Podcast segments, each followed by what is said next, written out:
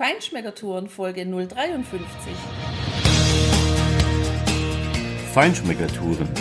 Der Reise- und Genuss-Podcast für Menschen mit anspruchsvollem Geschmack von Bettina Fischer und Burkhard Siebert. Hier lernst du außergewöhnliche Food- und Feinkostadressen, Weine und Restaurants kennen. Begleite uns und lass dich von kulinarischen Highlights inspirieren. Hallo und schön, dass du wieder bei uns bist. Heute geht's weiter mit unserer Serie übers Monferrato. Wir gehen heute mit dir in die Hacienda La Casaccia, ein Bio-Weingut in Cellamonte. Wir stellen dir einen sehr netten Winzer auch im O-Ton vor und beschreiben die Weine, die wir dir wirklich sehr empfehlen können. Du wirst erfahren, warum ein Infernot weder höllisch noch teuflisch ist, welcher Rotwein super zu vegetarischer Küche passt. Wir verraten dir, welche Sorte nach Erdbeere klingt, aber offenbar die Mutter des Nebbiolo ist. Du lernst das Eco-Museo und eine Wetterschießmaschine kennen und nachdem du geistig Kaufladen gespielt hast, dann kannst du dich auch an Rosen satt schnuppern. Ja, Cellamonte, das ist ein Berg oder sagen wir vielleicht lieber Hügeldörfchen, circa 10, 12 Kilometer südwestlich von Casale Monferrato in den Hügeln des Monferrato. Du fährst dahin durch Weinberge natürlich und auch viele Artischockenfelder. Ja, das ist ein ganz kleines Kaff, kann man auf Deutsch sagen. Rund 500 Einwohner. Ja, und hat auch ganz kleine Sträßchen, die in dieses Kaff führen. Das ja. muss man unbedingt sagen. Ja, man Also saumäßig eng. Du brauchst da keine dreispurigen Autobahnen, ja.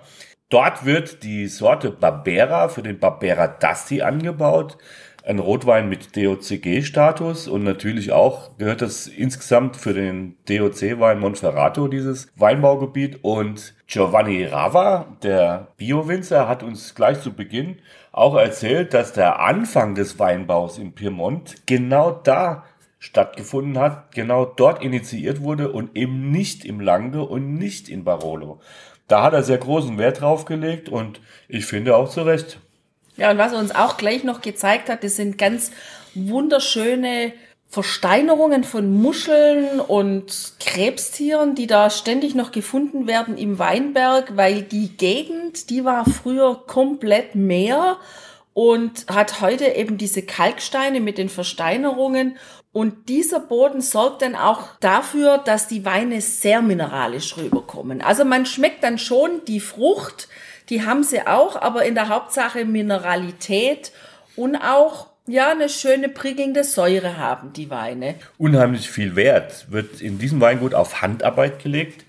Das heißt, die Trauben werden in Handlese alle geerntet und Giovanni, der Winzer, hat für seine Erntehelfer, Lesehelfer, ja, eine ganz anschauliche Erklärung sich zurechtgelegt, weil er natürlich nur die besten und die gesunden Trauben haben will. Er sagt seinen Leuten, bitte du nur die Trauben in den Bottich, die du zu Hause auch tatsächlich auf den Teller legen würdest und auch essen würdest. Und ich finde, das war eine ganz prickelnde Sache.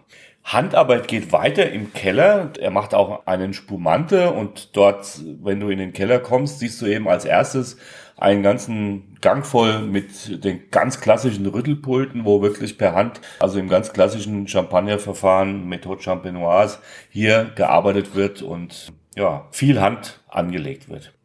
Diese Rüttelpulte stehen auch in richtig alten Kellern. Das Weingut stammt oder die Ursprünge stammen aus dem 17. Jahrhundert.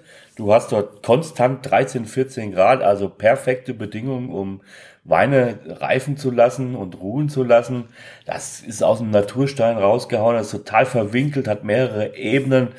Da hat er zum Beispiel sie so eine Konstruktion gebaut, ähm, eine Rohrrutsche für Flaschen quasi, weil auf der untersten Ebene nochmal ein richtig großer Lagerraum ist. Ja, und damit die Flaschen da relativ schnell unten ankommen, schmeißt er die da rein. Er braucht allerdings wieder eine Menschenkette, der Winzer, um die dann von da unten wieder nach oben zu bringen. Und ja, du siehst einen ehemaligen Zementbottich, wo sie Weine ausgebaut haben. Das ist heute ein Barriklager. Daran siehst du, wie früher dort Mengen anders gehandhabt wurden. Alte Handpumpen stehen darum, die natürlich nicht mehr benutzt werden. Aber es ist unheimlich interessant. Ganz interessant ist vor allem der älteste Teil dieser Kellerei, nämlich das Infernot. Da geht man nochmal so ein paar kleine Stufen runter. Von Hand sind die Stufen schon rausgehauen aus, ja, aus der Erde, aus dem Fels. Und diese Infernots, die gehen auch immer ums Eck. Also da wurde immer eine Ecke eingebaut, damit hinten drin in dem Raum letztendlich die Temperatur im Winter und im Sommer immer gleich bleibt. Und das ist eine ganz typische Geschichte, die es nur dort an und um diesen Ort herum gibt. Und da wurden eben früher die Steine rausgenommen aus der Erde und daraus wurden die Häuser gebaut. Und letztendlich sind natürlich oben durch die Steine die Häuser gewachsen und unten sind die Keller immer größer geworden. Also, je größer das Haus, das du da siehst, umso größer ist auf jeden Fall der Weinkeller. Und da lagern heute noch uralte Flaschen. Das Schöne ist, dass da immer gleichbleibende Temperatur ist und das bedeutet, im Sommer, wenn es draußen richtig warm ist, ist im Keller im Infernot schön kühl und im Winter, wenn es draußen kalt ist und du gehst dann ins Infernot, dann ist es ja wie wenn eine Heizung an wäre. Und zu einer bestimmten Jahreszeit hat uns der Giovanni erzählt, lagern sich dann oben an der Decke ja, lauter Wassertropfen ab und es muss ein total schönes Schauspiel sein, das anzuschauen, weil das sieht dann aus, als ob lauter Diamanten an der Decke hängen. Und ab und zu geht der Winzer mit guten Freunden auch heute noch in sein Infernot und trinkt da die besten Fläschchen, also macht mal ein gutes Fläschchen nur für Freunde auf. Für uns hat er auch nachher oben Flaschen aufgemacht. Wir haben angefangen mit einem Weißwein. Er macht übrigens nur einen einzigen Weißwein, ansonsten nur Rotwein und es war ein Chardonnay. Dieser Chardonnay ist schön blumig, frisch und auch hat er wieder diese Mineralität, weil ja einfach dieser Boden dort sehr mineralisch ist. Das ist also ein nicht ein typischer Chardonnay, wie man es sonst so kennt. Ja, einfach schön frisch und lecker zu trinken. Ja, und schön frisch und lecker zu trinken ist auch der Grignolino. Da ist er wieder. Das ist die Rebsorte des Monferrato und den leitet dir Giovanni jetzt gleich selber ein. Ok, allora questo è Grignolino, anche questo 2016. Il Grignolino è il vino proprio del nostro territorio lo si trova solo eh, nel Monferrato. Sein Grignolino aus dem Jahr 2016, Progetto heißt er, ja, hat ein ganz helles Rubinrot. Du kannst auf unserer Homepage im Blogbeitrag dazu dir ein Bild anschauen, wie, wie hell dieser Wein tatsächlich im Glas steht. Er hat ja schöne Noten von Himbeeren und Erdbeeren in der Nase. Aber wenn du ihn dann trinkst, dann hat er tatsächlich reiche Tannine und würzige Noten eher. Und wir hatten mit dem Chardonnay auch die berühmten Frigiolin bekommen, Frigiolin Piemontese. Das erklärte gleich die Tochter des Hauses im O-Ton. E Margherita, la nostra figliola. Allora, questi sono friciulin che sono fatti con spinaci, ortiche, uova e fritti. Quindi sono molto concentrati Wir haben dann natürlich auch den Grignolino zu den Frigiolinen probiert, zu diesen Spinat-Brennnessel-Frikadellen, sag ich mal. Und ja, eine Besonderheit und tolle Eigenschaft des Grignolino ist es tatsächlich, dass der wunderbar auch zur leichten und vor allem auch zur vegetarischen Küche passt. Das haben wir an diesem Pairing da sehr gut feststellen können. Aber natürlich hat er auch zu der Salame Cotto, also einer gekochten Salami, auch da kannst du ein Bild sehen, entsprechend gut gepasst. Ich finde besonders spannend an diesem Wein, dass man den halt auch echt gut zu Fisch trinken kann, weil es mm, ein sehr charaktervoller, ein sehr eigener Wein ist, eine sehr eigene Weinsorte, Rebsorte, aber auch finde ich zumindest für jemand, der noch nicht so lange Wein trinkt, ein Wein ist, der durchaus schnell zugänglich ist. Und den Grignolino mit dem Titel, mit dem Namen Ernesto, Jahrgang 2012, wurde nach dem Opa seiner Frau benannt. Der hat in der Nase süße Preiselbeeren, auch so eine ganz konzentrierte und dichte Frucht, ist ein bisschen weniger frisch als der andere und er legt sich im Mund so leicht pelzig ab, hat auch eine leichte Säure. Der war im großen Holzfass und trotzdem, dass er im Holzfass war, zeigt er ganz deutlich seine mineralische Note und auch wieder die typischen Mandelnoten. Dazu haben wir Agnolotti gefüllt mit Kalbsbraten gegessen. Agnolotti sind ja die typischen Nudeln aus der Region im Monferrato. Die werden dort in ganz unterschiedlichen Zubereitungsformen gereicht. Also das kann mal gefüllt sein mit Hase, Kaninchen, Kalbsbraten, Rinderbraten oder auch vegetarisch mit Spinat. Aber egal wie, die schmecken auf jeden Fall immer mega gut. das stimmt. Und ja, mehr zum Grignolino wirst du in den nächsten Folgen wieder erfahren. Da werden wir dann noch spannende weitere Weingüter und eben weitere Weine aus dieser tollen Rebsorte, die echt vielseitig ist und so ein bisschen auch an Pinot Noir erinnert, vorstellen. Was der Giovanni auch in seinem Portfolio hat, ist eine ganz spannende Rebsorte, das ist die Freisa. Ich dachte da immer so ein bisschen an Fräs, an Erdbeeren.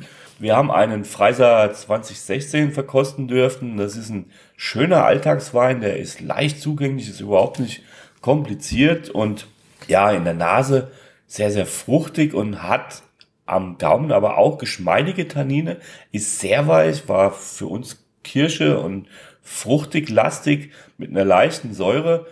Der ist gut auch, um ja, so eine mittelalte Reifung sozusagen hinzulegen, aber jung super gut einfach für die Alltagsküche und zum Alltagswein geeignet. Und was an dieser Rebsorte so spannend ist, die es eben auch in diesem Gebiet gibt, dass in einer Studie 2004 wohl festgestellt worden ist von einem Agrarinstitut aus Turin und der Universität von Kalifornien, dass diese Rebsorte mit der französischen Sorte Viognier verwandt ist, Tina, deiner Lieblingsrebsorte, obwohl es ja eine rote ist, hier die Freiser, aber mit der weißen Rebsorte Viognier offenbar verwandt und sie haben in diesen Untersuchungen wohl auch festgestellt, dass höchstwahrscheinlich Freiser die Mutter von der Top-Rebe des Piemont, nämlich dem Nebbiolo ist. Und das finde ich schon mal eine richtig spannende Sache.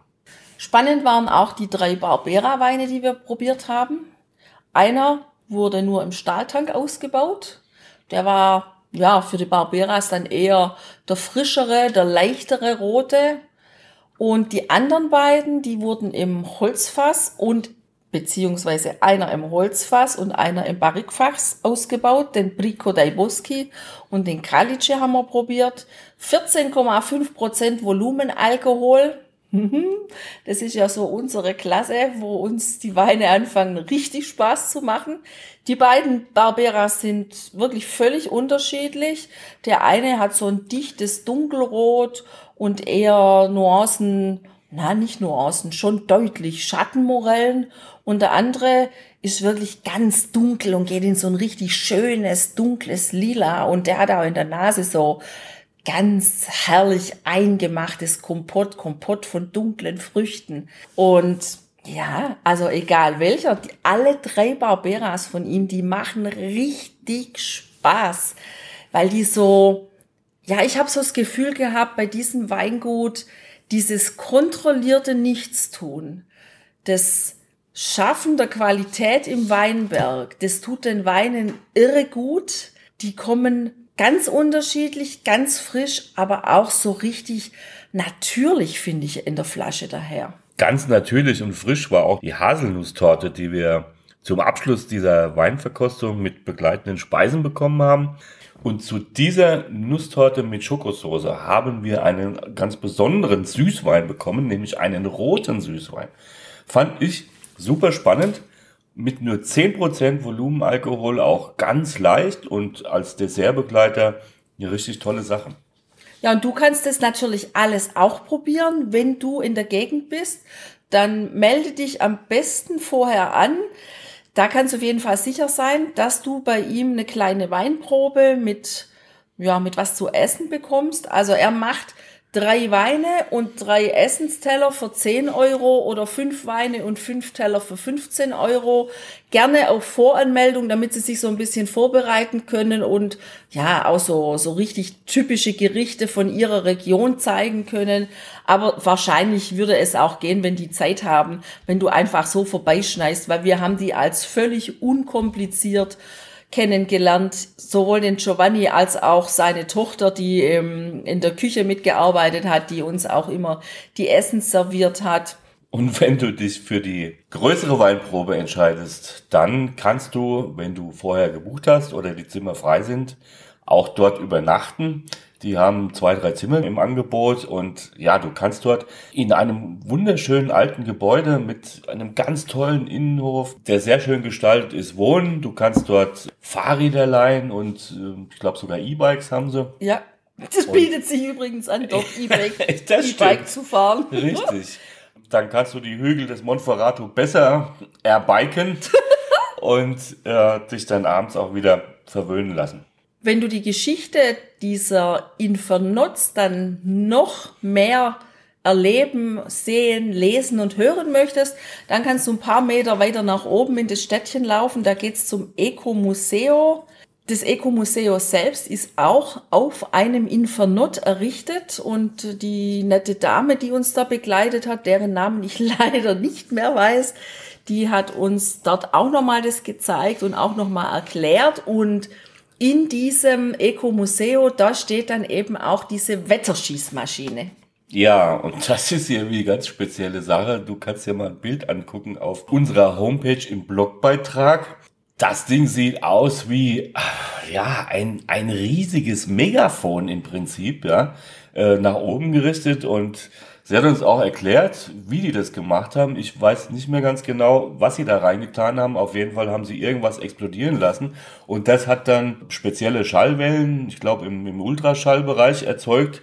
Und dieser Tricht, dieses trichterförmige Ding nach oben, wo dann diese Schallwellen rausgeschossen sind, die haben quasi dann die Regenwolken vertrieben. Also eine ganz spannende Sache. Ich weiß nicht, aus welchem Jahrhundert das ist, aber es war auch schon ein bisschen älter. Vertreiben lassen hat sich allerdings der Tante Emma Laden, den es in diesem Städtchen gibt, überhaupt nicht. Salumeria steht außen dran. Und wir hatten das Glück, diesen Laden kurz anschauen zu können, obwohl eigentlich geschlossen war. Und das war echt irre, was wir da erlebt haben. Also, du kommst dir da vor, wenn du da reinkommst, als ob du im großen Tante Emma Laden stehen würdest, mit dem man zu Weihnachten also wir zumindestens, wir haben da immer damit gespielt zu Weihnachten. Wir haben da Puppen, ne, nicht Puppenstube, wir haben da Kaufladen gespielt. Und genau so sieht's da drin aus. Wir haben Bilder davon gemacht, die kannst du dir auch angucken. Also gefühlt ist der Laden 100 Jahre alt, wahrscheinlich ist er noch älter, der wurde nie umgebaut. Und es steht im Grund fast von jedem Produkt, was man halt so fürs tägliche Leben braucht, ohne dass man aus diesem Städtchen in die größeren Städte und Supermärkte fahren muss. Ein Stück davon in diesem Laden.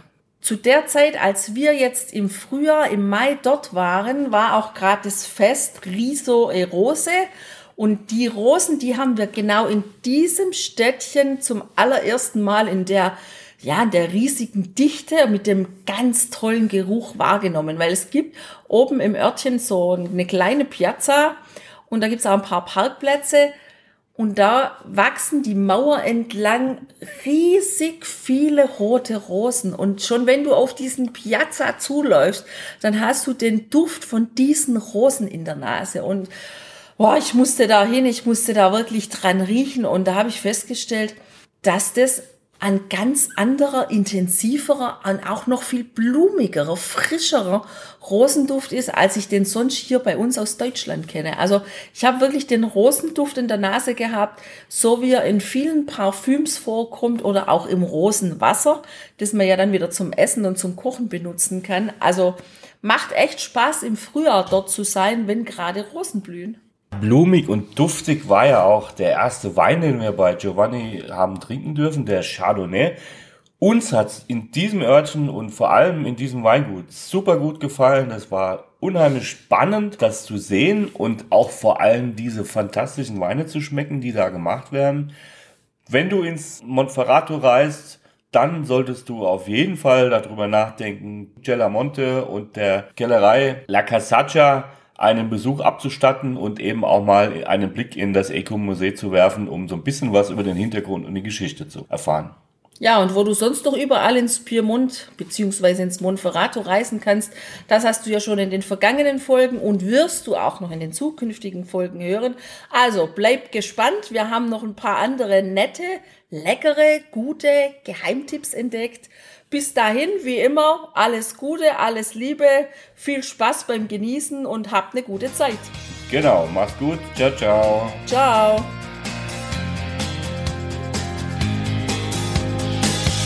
Hier endet dein Genusserlebnis noch lange nicht. Komm rüber auf unsere Homepage feinschmeckertouren.de und schau dir die Bilder zu unserer Show an. Dort findest du auch wertvolle Links zu den heutigen Empfehlungen. Verpasst keine Neuigkeiten mehr und trag dich am besten gleich in unseren Newsletter ein. Wir freuen uns auf deine Anregungen für weitere Episoden und einen regen Austausch mit dir. Viel Spaß beim Genießen, denn du weißt ja, wahrer Reichtum besteht nicht im Besitz, sondern im Genuss. Deine Feinschmecker Guides Bettina und Burkhard.